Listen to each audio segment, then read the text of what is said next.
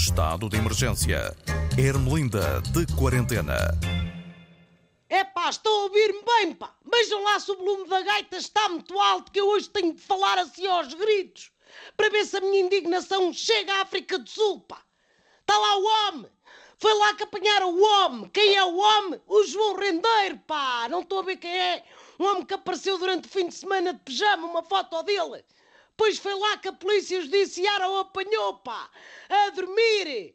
A Ainda não estou a ver. É o homem das três cadelas, pá. A Joana, a Clara e a boneca. Um homem que foi condenado à prisão efetiva porque assaltou um banco. Ah, já estão a ver! Pois o homem, parabéns à PJ, pá! Estava repimpado a serrar o galho num hotel de 5 estrelas em Durban.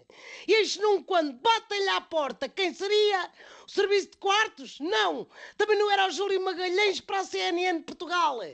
Foi abrir, era a polícia, pá! O homem estava de pijama, ainda nem tinha lavado a cara e ficou surpreendido porque lhe entraram pelo quarto adentro às sete da matina para o prenderem. Se calhar achava que o mandato de captura já tinha prescrito, mas não tinha, pá. Isso ainda é só para os processos judiciais. Mas também tu estavas a pedi-las ao rendeiro, a dar entrevistas na televisão a partir de um quarto de hotel, a querer convencer toda a gente que as cortinas em fundo eram de uma casa no Brasil ou de um turismo rural no Belize. Mas a judiciária tem contactos, pá. O homem gabava-se de não andar fugido, mas não se atrevia a telefonar a ninguém. Quando queria saber das cadelinhas, usava um sistema israelita encriptado que tomara o James Bond e o Gouveia e Mel, pá. Aquilo deve ser a mesma tecnologia que baralhou o radar do barco da GNR que encalhou em Carcavelos, pá. Agora vamos ver quanto tempo demora a extradição. E quando é a próxima entrevista à CNN a queixar-se do serviço de quartos nas prisões sul-africanas.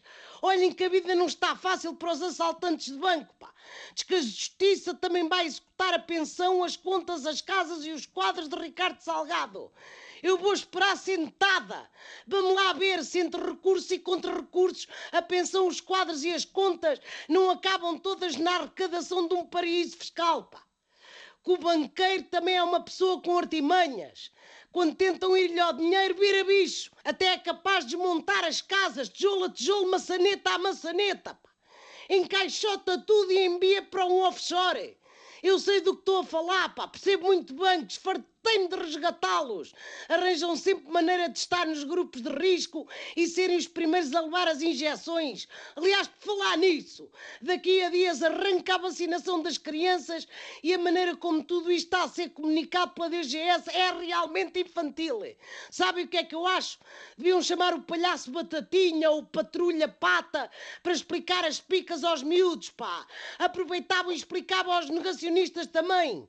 Talvez com desenhos eles As autoridades estão a contar até ao Natal dar milhares de doses de vacinas e milhares de chupas-chupas a todos os que se portarem bem. Sorte dos garotos, pá.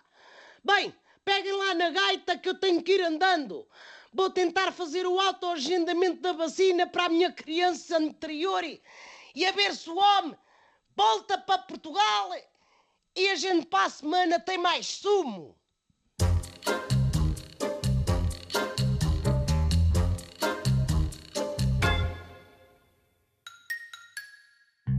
Estado de emergência. Ermelinda de quarentena.